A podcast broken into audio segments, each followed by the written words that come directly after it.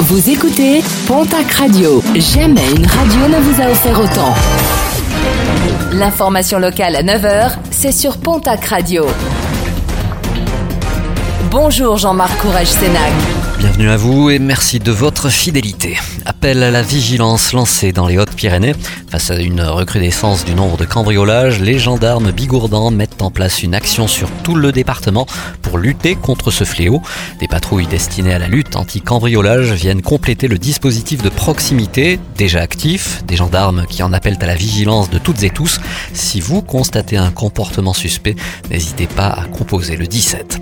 La conférence des évêques de France s'achève aujourd'hui à Lourdes. 11 évêques ou anciens évêques ont été mis en cause devant la justice civile ou la justice de l'Église pour des signalements.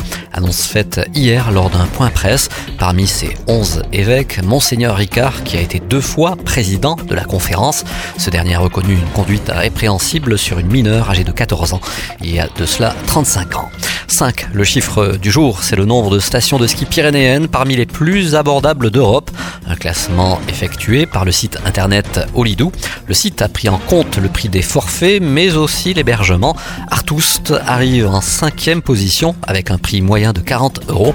Également classé Gavarnigèdre en 19e position avec un prix moyen de 54 euros, ainsi que Luchon Super Bannière à 20e à 54 euros le prix moyen. L'art contemporain se porte plutôt bien dans le Gers. L'espace départemental d'art contemporain Memento à Hoche a clôturé sa saison estivale le 16 octobre dernier avec son exposition Résidence secondaire. L'occasion de faire le bilan de la saison écoulée avec 6800 visiteurs enregistrés cette année.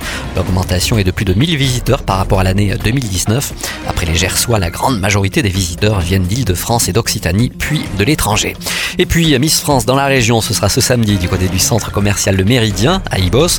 Diane Leir sera présente pour une séance de dédicace de 14h à 17h, une séance qui se déroulera du côté de l'entrée principale. principal.